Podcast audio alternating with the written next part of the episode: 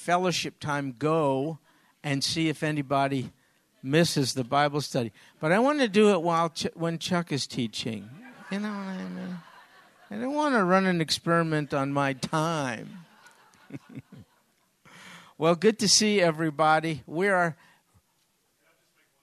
surely. Oh, go ahead, Rich. Yeah. Come on over here. Watch this. This is very immature. Look at this. Well, see, I could do that to you. You wouldn't be able to reach it. hey, I'm totally uh, uh, spaced out. We have our class uh, social this Friday. Uh, so um, they do have uh, kid care. You just got to contact the church. Uh, probably pretty early this week. Okay. I tried to get her to come make this announcement. I don't know what she, she was in. okay, so too late for kid care. Uh, but uh, come join us. It'll be this Friday. Carrie, what time? Six. Oh, okay. You have it. Okay. Sorry. It's a great announcement. Come to the party Friday. I tell you what, we'll have Cindy send out an email on the on the uh, prayer request thing, and that way everybody will know for sure. Six thirty. Six thirty nine. Okay, great. So this is good. We're having a very important social get together somewhere, someplace, sometime. Uh, leave your kids out in the street. Okay. so it's game night, which is a new thing, and it was initiated by, or the concept by The Sims, as I recall. This is the history of it. Um, uh, and not Pat, because Pat doesn't like people, but Gene.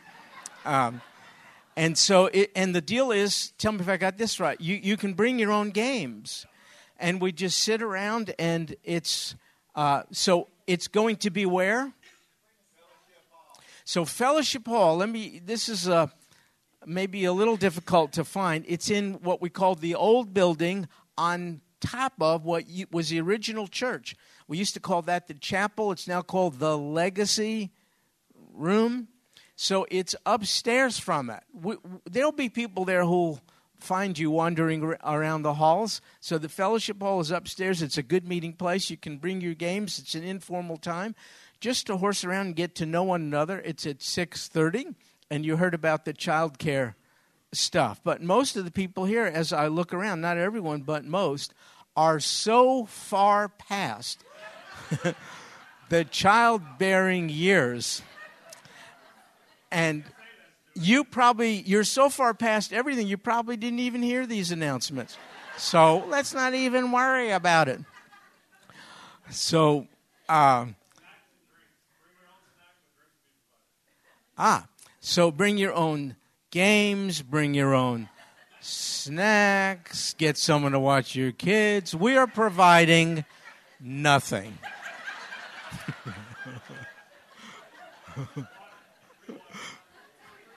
so there we go. And let us just say, you are important to us. okay, so that'll be good. It'll be our first one this this Friday night. Okay. Folks, we are finishing 2 Samuel next week. We'll finish chapter 23 today, chapter 24, Lord willing, next week. After that, after very extensive surveying of Brother Chuck and I, we have decided to go into James. James. It's in the New Testament. Are you aware of this? We thought we we've been in First and Second Samuel for two or three weeks, I think, and so we thought it would be a nice contrast now to take on a shorter New Testament book. The last time we taught James in here, I keep track of all this, was in 1997. But my question is was James even written then? I couldn't put it together. Now, the reason we're doing it again is that since 1997, I'm sure you understand, the truths of James have changed. That's a joke, folks. Hasn't changed. It's the same, see. But anyway, we're going to go through James uh, not next week, but the week after. It's only, there are five chapters in James, I believe. Therefore, you could, in one sitting, read through it. I encourage you to do it a few times, thus, kind of get familiar with the contents thereof, and we'll uh, start it. Brother Chuck will kick us off, not next week, but the week after.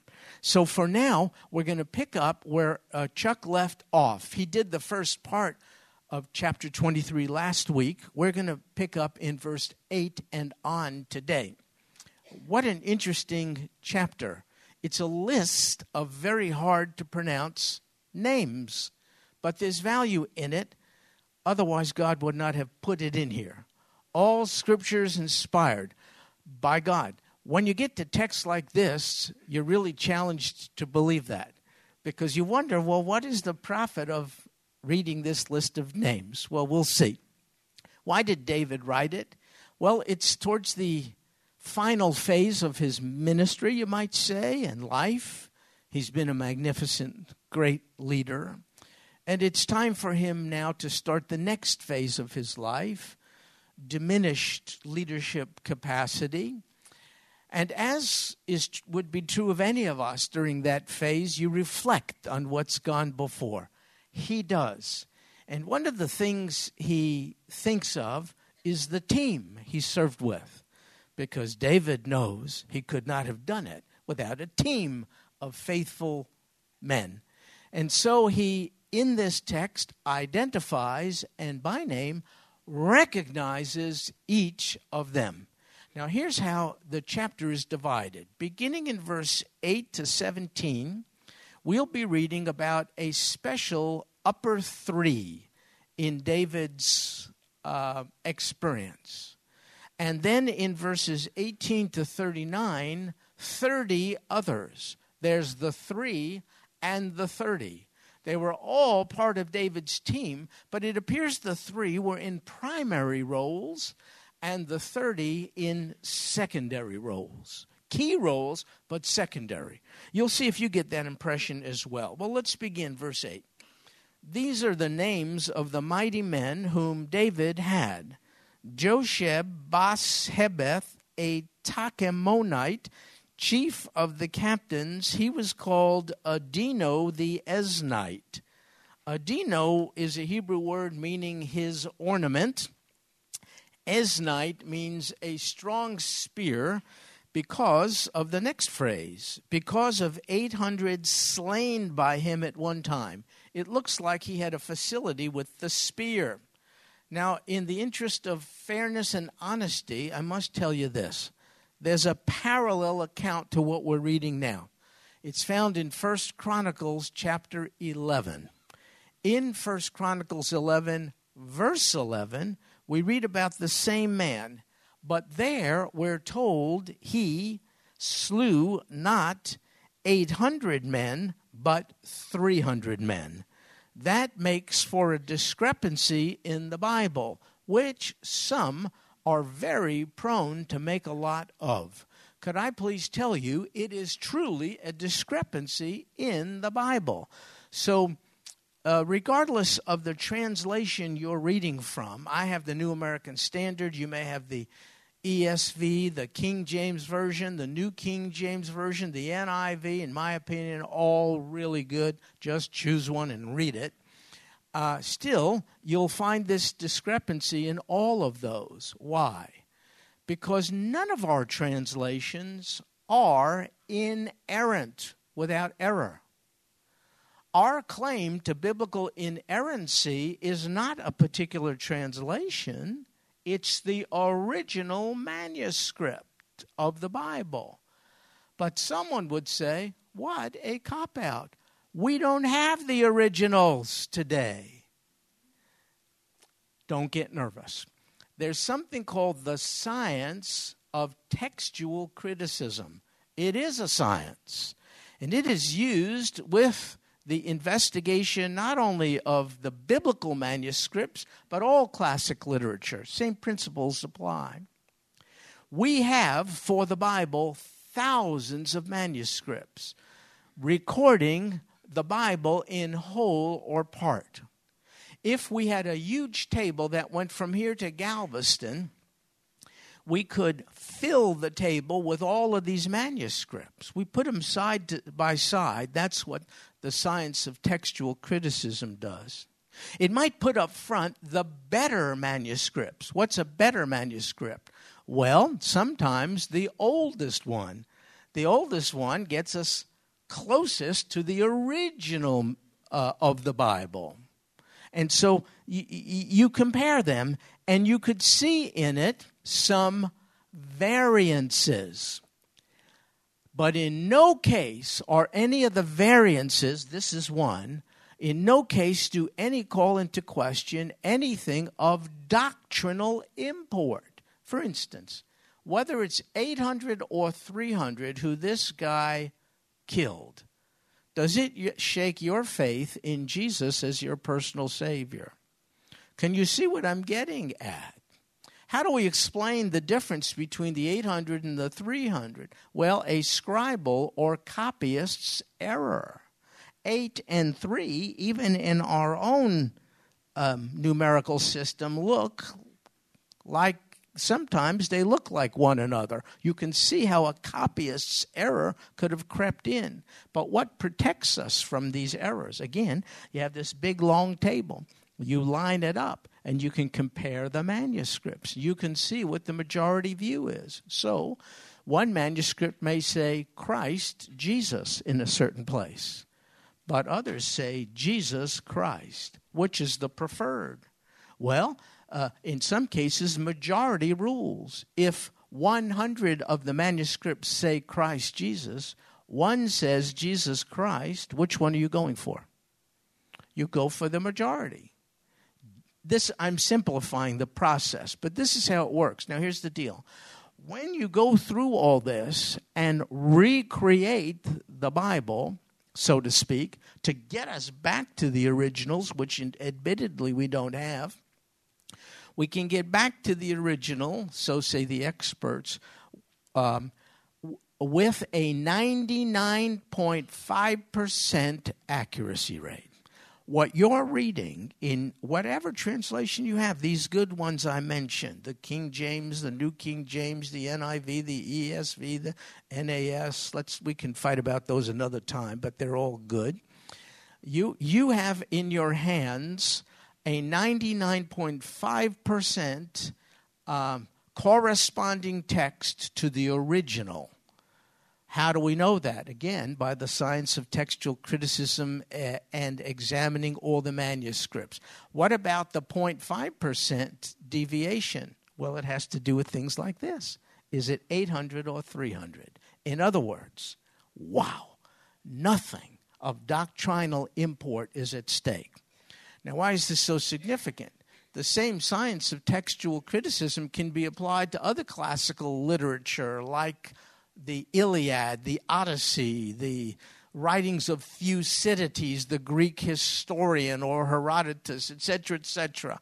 Nobody calls those into question. Very interesting. They criticize the Bible, but not those things, though those are much more subject to criticism than the Bible, because based on the same principles of textual criticism, those writings that we have today are based on far fewer manuscripts, which are written many, many years after Thucydides, Herodotus, and all the rest recorded their stuff. So, we have the Dead Sea Scrolls, for instance, which were discovered in 1947. Those would be some of the manuscripts on this big table extending from here to Houston. You could look at it, you could take a book like Isaiah, and it will read almost word for word with what you have in your Isaiah today there may be some variances of a minuscule kind, sometimes word order and sometimes numbers like this. Now, most commentators think it was 300 who this guy killed and not 800. I think, who cares? This was a fearsome dude. Those are big odds. He overcame the odds 300 to 1. And so he's named here in, the list of David's mighty warriors, and he's in the top three, this particular guy. But there's another, verse 9, a man named Eleazar, is his name, and it means God has helped. Can you see the first two letters, El, Eleazar? When you see El in the Hebrew name, it's a form of God's name, like Elohim, El Elyon, El Shaddai, even Joel or Emmanuel. Emmanuel, that means God with us. So here, Eli, Eleazar, which means um, a form of God's name, God has helped. So he was, now we might as well deal with this. He was the son of, yep, Dodo. So for the Collins, they're on the way to having another grandchild, and their beautiful daughter is getting ready to go. If they haven't decided on a baby name yet, you don't like Dodo? You don't think it's going to go? Those kids are so resistant, I'll tell you. Actually, Dodo is a nickname uh, for David. It's kind of like we do nicknames instead of Robert, Bobby, something like that. Instead of David, this is Dodo. Okay. He's an Ahohite, which means he's of the clan of Ahoah. He's one of the three mighty men of David when they defied the Philistines who were gathered to battle, and the men of Israel had withdrawn. The people are always running, and these leaders are always standing firm. He arose and struck the Philistines, look at this, until his hand was weary and clung to the sword. And the Lord brought about a great victory that day, and the people returned after him only to strip the slain. Everybody took off, not Eleazar. They came back after the battle was won to benefit from it. One man's courage provided benefits for all the people. In spite of the majority view, he kept standing strong. Eleazar did. Apparently, this idea of his hand so fixed to the sword that he couldn't really release it was uh, not an unusual thing in the day. Here's a not such a good drawing, but just to give you a visual. It appears in that day, in the course of battle, when people fought with swords, a warrior's hand could actually become locked so fiercely and irreversibly into position that the only way they could release the hold of the warrior was to pour warm water over it. So, what we're reading here seems to be anatomically borne out by the evidence. He got tired in the battle, yet kept fighting. You understand what we're reading here applies to us, but not directly, meaning we're not to take swords and lop off people's heads, as, as some groups in our day are prone to do we don't do that because our weaponry is spiritual in order to engage in spiritual warfare. This is a type or an example of that. This is physical warfare to illustrate the spiritual warfare we're engaged in today. The point is, being in the battle can make you weary. Serving King Jesus can make you weary. I hope, though we are permitted to get weary uh, in serving, I hope we don't get tired of serving. That's different. So if you're weary in serving, you, you know, you're an usher and it's there's only so many people you can smile at before you just want to punch someone out. That's understandable, or etc., etc. That's just normal behavior. But let's not ever get weary about serving the Lord Jesus Christ. And let's do what this character did. He kept clinging to the sword, he kept swinging the sword, even if it was only him. Now, you and I know the sword, again, is not literally the weapon bequeathed to us. In fact, Ephesians 6 lists the weapons of our spiritual warfare. You're perhaps familiar with them. It appears that only one in the list is designed for offense. It is identified, interestingly, as the sword of the Spirit. And then, lest we speculate and guess wrongly what it means, we're told in Ephesians 6 what it is the sword of the Spirit, which is, what do you think it is? The Word of God. So that's what we must tenaciously lock into, grab onto, so someone can't even relax our grip on it.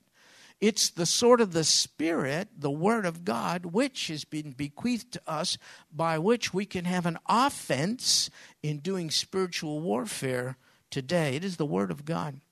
We can't let someone take it away from us. There are some battles worth fighting, some not.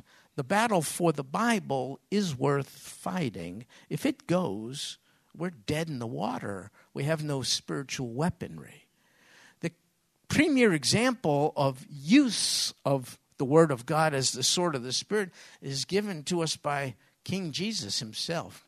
He was assaulted by an enemy, the enemy, Satan. Three times in particular, it's even recorded for us in Matthew chapter 4. Remember this? The Lord uh, is tempted to, Satan says, turn these stones into bread and jump off of this and, you know, all this kind of stuff. In each case, the Lord responded exactly the same way.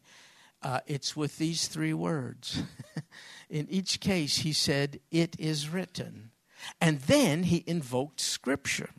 In Matthew 4, the Lord invoked three different passages from the same book. Anyone want to guess which book the Lord quoted?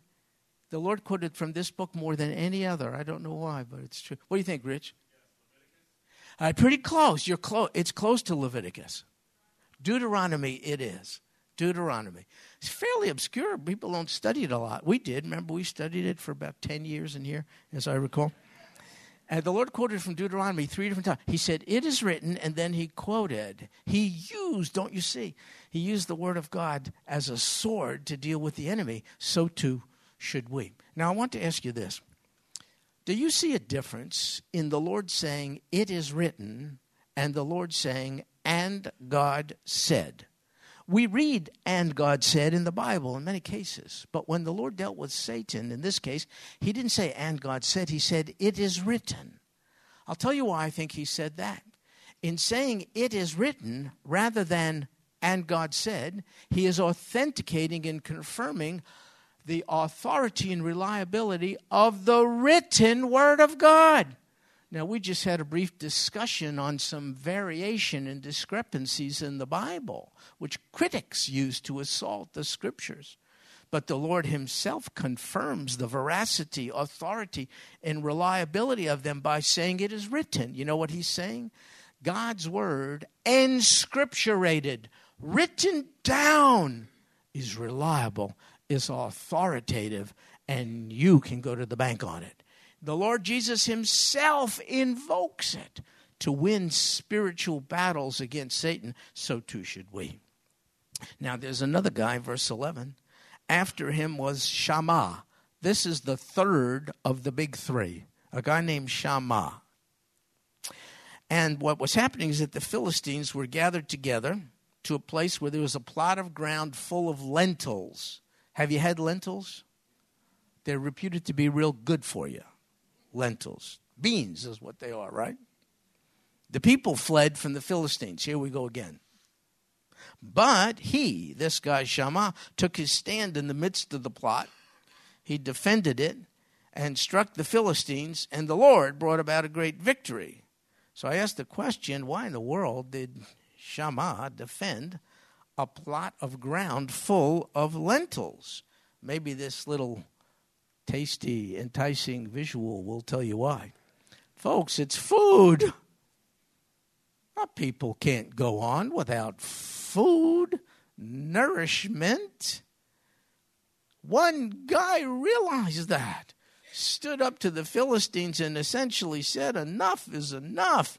You see, the Philistines would be coming annually during harvest time, and they would pillage the crops, take the fruit of the people's labor, and leave them without food and sustenance. They all fled. Shammah said, No, I don't care if I'm the last man standing. I can't let these guys take away our nutrition. He refused to give up ground to the enemy, so too we must fight for our beans. what does that mean? Fight for the Word of God. That's what it means. That's our nourishment. That's our sustenance. What does that mean? Don't let anyone here or anywhere else add to it. Don't let anyone here or anyone else detract from it. Don't let the government take it away. We're not at that point. Thank God. Still is one of our precious freedoms. We have our Bibles and we carry them quite publicly and so on. It's nothing like most Christians around the world. We have astounding freedoms. I'm just saying, guard them. Certain fights are not willing to fight. This one is the battle for the Bible. If it goes, we have no food. So here, we're doing pretty good, but that's no guarantee we'll always do good. What's your job? You better be listening to what you're hearing. And if you're hearing things that you think are not consistent with Scripture, the buck stops with you. You have got to bring it up. I hope tactfully, respectfully, prayerfully, but even if it's awkwardly, you have to deal with it. Don't let us slip here biblically or theologically. Is that a big temptation at this point? No, it isn't. We have good checks and balances, but it could happen. That's the battle you ought to engage in. If you hear someone adding to it, subtracting from it, a teacher teaching things that just don't work, some tendencies you see going on here that are going to compromise our beings, our nourishment, no matter what others think, stand in the field, wield your sword, fight for the Bible. Eh, without it, we're in trouble. Look, it was time of harvest. People were out there and they were engaged, of course, in bringing in the crops. And as a result, they were working and not prepared for the attack of the evil one. We better be prepared. We too are invested in doing good things, but we always have to be watching watching carefully to make sure the evil one doesn't sneak in and rob us of our food and nutrition. Be very, very careful. Uh, the ministerial staff generally is, but you, your ministers as well. Everyone is in the body of Christ. So if you hear something, you see something, it's not to make us suspicious of one another, create paranoia here if there's just something that you have questions about, to me, the rule of thumb is bring it up. Check it out first. If you're wrong, you're wrong. If you're right, then it's a good thing you brought it up. Now, that won't necessarily win you a popularity contest, but too bad. Do you know the bulk of the New Testament epistles are written to do the very thing we're talking about, to protect the beans? Paul is always, always warning people about the encroachment of false teachers in the midst. So be very, again, I'm not saying this because I see terrible problems here. On the contrary, we're pretty strong in this regard, but that doesn't mean we'll always be strong. Be careful. Watch us. Okay, so verse 13 then three of the 30, remember I mentioned it, there appears to be a distinction between the group of three and the 30. Three of the 30, here's what they did. They went down, they came to David in the harvest time to a place called the cave of Adullam. Here is a cave many think was, if not the cave of Adullam, where David sought refuge from Saul. It's near it. David went here when Saul was after him. And, and it says uh, he did this while the troop of the Philistines was camping in the valley of Rephaim. So David at one time went to this place. Now I want to read to you not from 2 Samuel, but from 1 Samuel chapter 22. We're in 2 Samuel 23. I just want to refer to something in 1 Samuel 22, verses 1 and 2, about David going to the cave at Adullam. Here's what it says. David departed from there and escaped to the cave of Adullam. And when his brothers and all his father's household heard of it, they went down there to him. And now there's a description of those who went to him. Everyone who was, listen to this, in distress, and everyone who was in debt, and everyone who was discontented, three D's distress, debt, and discontentment, a motley crew. These are the kinds of people who gathered to him. He became the captain over them. Now, there were about 400 men with him. These were marginalized people. These are the ones in David's honor roll here. These are the guys who made the cut. That is very encouraging. They had horrific backgrounds. They were marginalized. They probably thought, I don't qualify for anything. They weren't great. They were the dredges of society. Do you feel that way? The odd man, the odd woman out, but you're not disqualified. I'll tell you what made them great. They did not have inherent greatness, nor did they come from great pedigree. They spent time with their great King David, and he rubbed off on them and they became great. What about us? There's a greater king, the son of David. His name is King Jesus.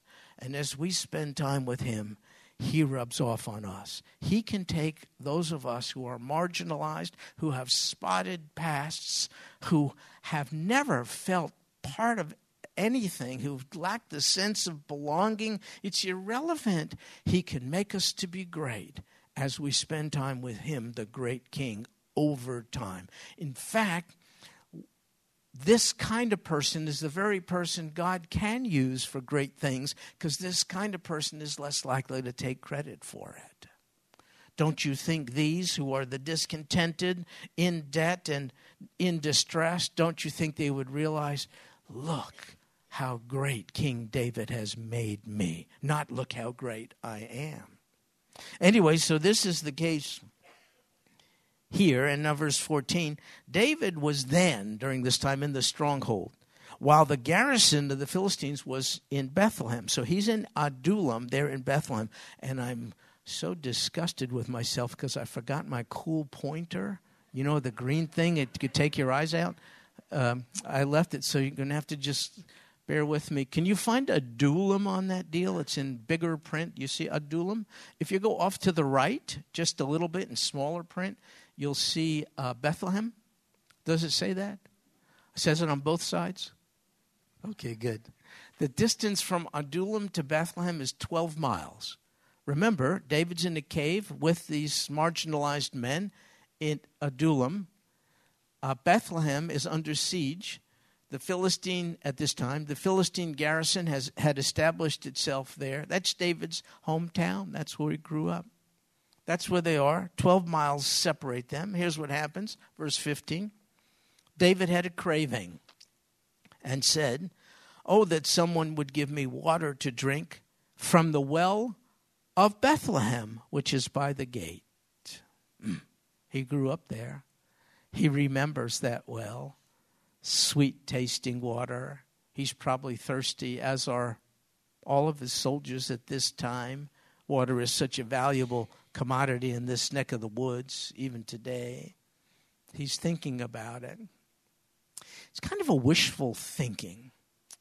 You've gone through this. You've said things like, I am so tired. I wish someone would just make my bed. Or, I am so hungry. Oh, I'm dreaming of like a large pepperoni pizza. You're not actually telling someone, go make my bed, or hey, stop what you're doing and go get me a large pepperoni pizza. You're just expressing your thing. You're, you, that's what David essentially was doing. He was expressing not a command, a desire. It's as if he was saying, If only I could have a drink from that well in Bethlehem. Oh, I know that well. I grew up near it. I have drunk from it many times as a young boy.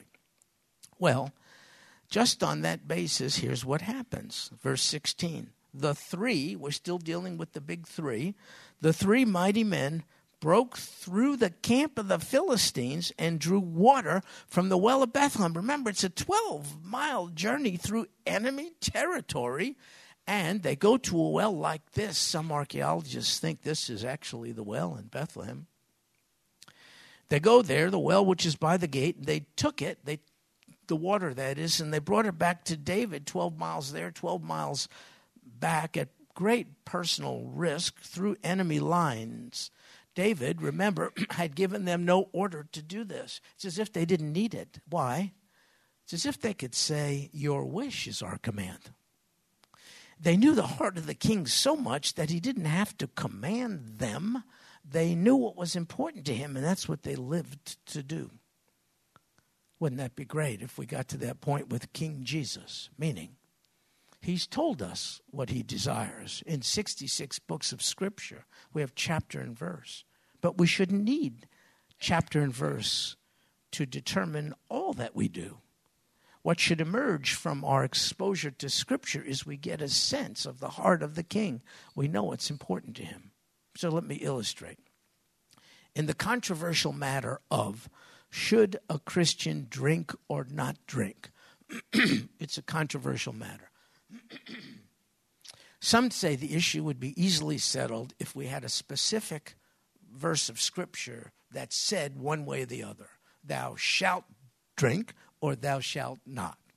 Now, even that point is, can be argued, but uh, I never argue that way.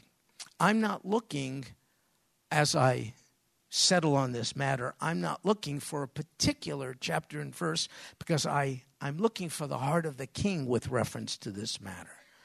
And I'm asking, what would you prefer I do? And what emerges to me is based on principles rather than commandments in the Bible. One principle important to me as a guy from an alcoholic background is to avoid being mastered by anything. that helps me. Another principle is to be careful of causing others to stumble. That helps me, etc., etc. So I, even if I don't have a command on the subject, I'm instructed about that issue by seeing what emerges in the form of principles in the Bible.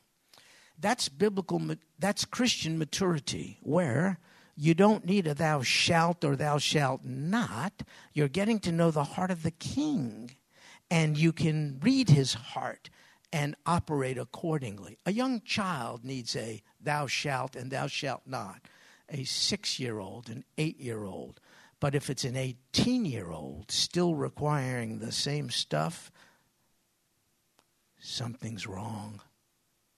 You want the 18 year old to start internalizing the value system of the parents who initially said, Thou shalt and thou shalt not. So, uh, glorious. These men read the heart of the king and risked their lives to get him some water. But look what he surprisingly did. Nevertheless, he, David, would not drink it, but poured it out to the Lord. Here's an artist's depiction of what that scene may have looked like. I don't know how accurate it is, but it gives you an idea. They come back, and he pours out the water, not angrily. He pours it out in devotion to the Lord. Why? Verse 17. He said, Be it far from me, O Lord that I should do this? Shall I drink the blood of the man? Not literally blood. What he meant is they risked their blood in order, their lives, in order to get me this water. Shall I enjoy this water, which could easily have cost them their blood? Shall I drink the blood of the men who went in jeopardy of their own lives? Therefore, he would not drink it. These things the three mighty men did. What's David up to? He was overwhelmed by the measure of devotion of his men for him, and I think it moved him to a great measure of devotion to his Lord. How could I do this? said he. This is the kind of sacrificial, costly devotion which is due God alone. And so he poured it out, thirsty though he was. It shows me how costly it could be to worship Almighty God. Look, there are times on a Sunday when the alarm goes off if the weather's not so good, I don't want to go to church. If I'm having a bad hair day, I don't want to go to. I don't really have them because my hair doesn't move, but some of you know what I'm talking about. You know, whatever. But folks, sometimes it costs to devote oneself and to worship the King, to gather together with His people on a special day when they're gathering together to give Him worship. And David was moved by their example of selfless devotion in order to render devotion freely rendered devotion to the Lord Himself. Well, there's another guy named Abishai, and uh, he made the cut. It is said he's the chief of the 30. So now we're moving past the big three to the secondary 30, of which Abishai was one. He was a tough guy. He swung his spear against 300, we read. He killed them. He had a name as well as the three. He wasn't one of the three, but he had a name. He was most honored of the 30, verse 19. Therefore, he became their commander. However, he didn't attain to the three.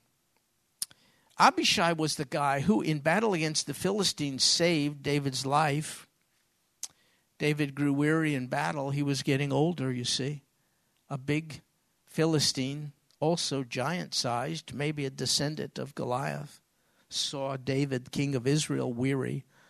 Wisely thought, if I can take him out, I'll demoralize everyone. Abishai stood in the way and slew the Philistine.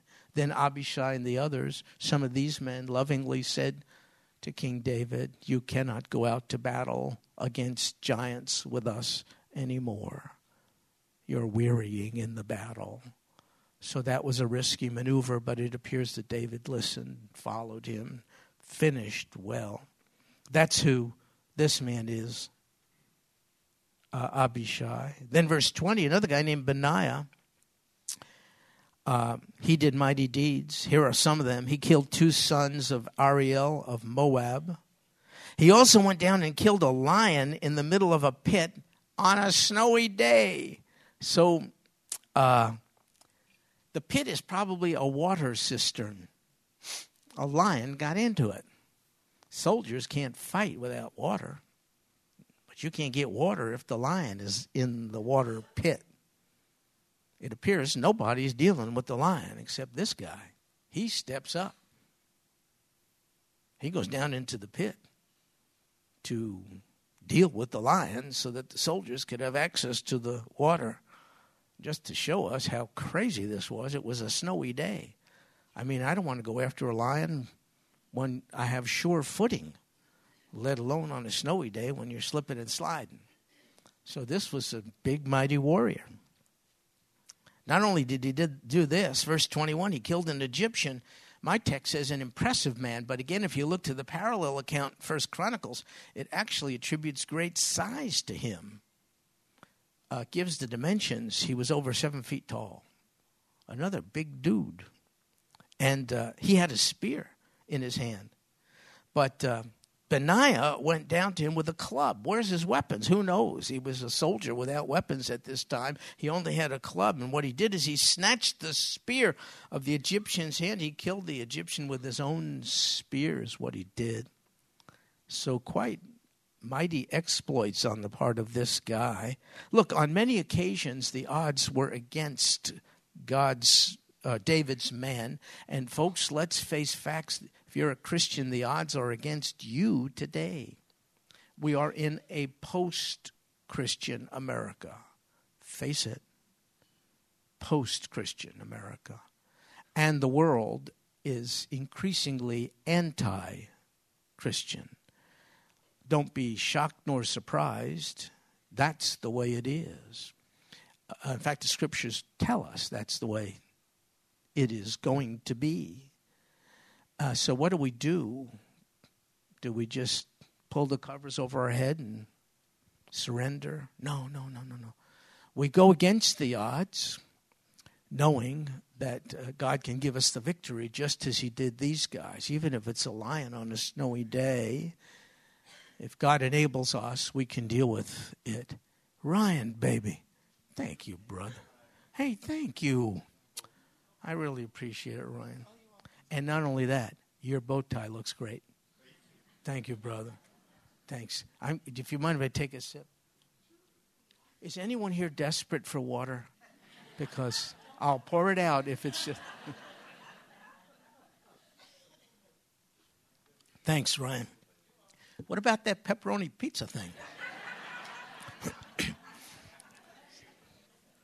so, uh, you know, this is how God manifests himself and receives glory when the odds are against his people. Don't worry, we will emerge victorious. Face the enemy, don't cave in. uh, even if the odds are against us. Now, verse 22. These are the things Benaiah did. He had a name as well as the three mighty men. He wasn't one of them, but he also had a great name. He was honored among the 30, but he didn't attain to the three. Again, quite a distinction between the three and the 30. Uh, which leads me to this don't compare yourself to somebody else. I know that's easy to say, but fight the tendency, would you please? Don't compare yourself to what another is doing, to what another is getting. Don't do that. Don't be saying, if only I could be like, if only I could do. Don't be. Do. No, your job is to identify who you is. Who did God make you? What's on your heart? What has He equipped you to do? How do you want to serve? Join the battle in light of who you are. Don't compare yourself to the three, to the 30. You don't have to be one of the three or even one of the 30. Just be who you are. That's all God expects of you. In fact, uh, I'll share a passage of scripture with you from Second Corinthians chapter 10 verse 12 for we're, we are not bold to class or compare ourselves with some of those who commend themselves but when they measure themselves by themselves and compare themselves with themselves, they are without understanding. I know it's a tendency, but try to fight it. Don't do that. Say, God, who am I? Who have you made me to be? What do you want me to do? Don't compare yourself to others. Don't do that. It's a foolish exercise. Each of David's key people are listed. David took note of them, so too does King Jesus. He's taking note of what you do, but he's not comparing you to another. You'll never stand before him and have him say, Why didn't you do what someone else did? He may say, Why didn't you do what I enabled you to do? And so there's another passage of Scripture also in 2 Corinthians I call your attention to. For we, we must all appear before the judgment seat of Christ. That may send panic into some. Don't we will never be judged with respect to our salvation because Jesus already was for us. The salvation matter is settled, contingent on our faith in Him. But there is a judgment even saved people will face. What is it? It's this so that each one may be recompensed for his deeds in the body, according to what he has done, whether good or bad. Yes, we will stand before the King and give an account for how we have used our time, our money, our opportunities, and even the gifts He's given us to serve Him. Have we made good use of those things or bad use? Yeah, we'll be judged. What's the form of the judgment? Withholding of rewards.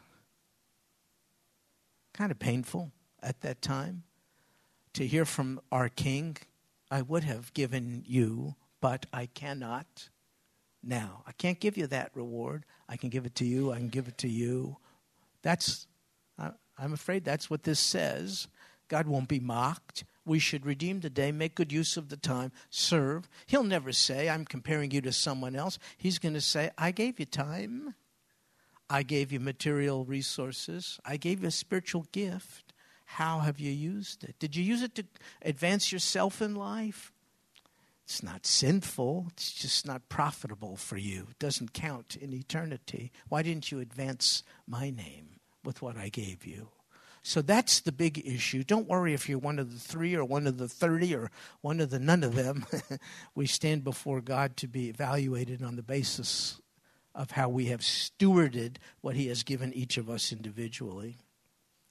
Well, there's another guy identified as one of the 30, and then in verses 25 and on, you got this long list of others who are members of, uh, David's honored warriors. Uh, they're all different. In fact, the last one mentioned is Uriah. He's a Hittite, he's not even an Israelite. If you look through this list, you'll find great diversity. Some were from big towns, others from dinky little rural places. They were all different, even in terms of their ethnicity. How in the world could such a diverse group be held together? Well, how in the world can such a diverse group as the Church of Jesus Christ be held together? With such diversity, there's males and females who are part of the church. There are black people and white people and there are uh, old people and young people and educated people and not so educated people and all the rest. There are even Jewish and Gentile people who are together members of the church. How could there be unity with such diversity? Well, for us, just as it was for them, it's because they rallied behind the king. Though they were all different, they had the same king. And that's the tie that is to bind us today. In spite of our diversity, we all rally behind King Jesus. And the playing field is leveled when we come to the foot of the cross. Look up to He who was crucified upon it. Worship Him as our Lord. And you know what He calls us all? Little children and brothers and sisters.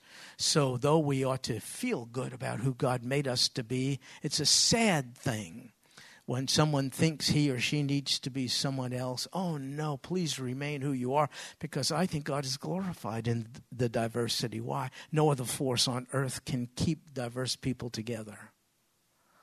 Only the common bond which we have in centering on King Jesus. The last person in the list is Uriah the Hittite. Remember him? That's Bathsheba's husband. David had relations with her. She became pregnant. He plotted to kill her, have her husband killed. He succeeded. Just to show you the darkness of sin and how even a great man can fall into it. David had one of his key men murdered. Why is that in there? Well, we shouldn't worship King David. We should worship King Jesus. He's the only king who's never tasted the darkness of sin, except its penalty for us. One closing thought David was a really great leader. He accomplished much, but he did not, he could not have done it alone. He knew this, and therefore he gave us a list of all those who served with him. You know what they would say? We could not have done it without him. And you know what he would have said? I could not have done it without them. That is the biblical model, not one man, but a motley crew, a band of fighting men and women. I understand there are different positions and ranks in the work. I understand that. But the biblical model is against the one man show. No one man should be given unbridled authority or responsibility. It has to be done as a team. No one man is capable of it, not even one like King David. Even he could fall. Regularly now we're hearing of the pastors of great churches in our country who are not finishing well. I can name names, but don't want to right now. It's too much for a man to carry, but the man thinks he could. Power corrupts, and the accolades and attention go to your head. By definition, the man stands above everyone else on a raised platform. He writes books, he speaks at conferences, he's on TV. It can get to be so much you can't handle it. And you, to relieve the pressure of it all, you find yourself involved in financial sin or sexual sin, and the whole congregation is disappointed our big mega churches today scare me when one man is worshiped. Be careful. Even David, the great man, finished up by saying, I could not have done it alone. Um, if there's a leader of a church, a corporation, and anything who doesn't make himself accountable to a team of others, you got the wrong leader. He must be accountable because nobody can be fully trusted except King Jesus. That's not a slam on anyone. The Bible says the spirit is willing, but the flesh is weak, and to protect against opportunities for the flesh, even a great man must surround himself with a team of folks. And by the way, you're part of the team. Everyone here, every Christian is a contributor. Now, the roles are different. Yours may be uh, subordinate, but it is not subservient. Big difference. Everyone's contribution is necessary. So I love this image of the church. We're all in it together. Figure out what it is you are to do and do it.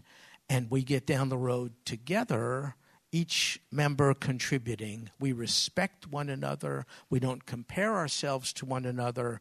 And we worship none other than King Jesus. The church that says, we can never get on without so and so that's a church that has fallen into personality worship instead of worship of the head of the church. God's plan is not dependent on any great man or woman. Nobody. His plan is dependent on his body. The body of Christ is who he works through. And each of us are different members of the body making different contributions. Well, there you go. Lord willing, we'll look at the next chapter, the final one in 2 Samuel next week, and then, as I mentioned, we'll be in James. And until then, Lord Jesus, we bow before you. I hope in selfless and sacrificial devotion because you're the great King, the King above all kings. And that's why it is in your name we pray. Amen. Well, God bless you, folks. Hope to see you next time.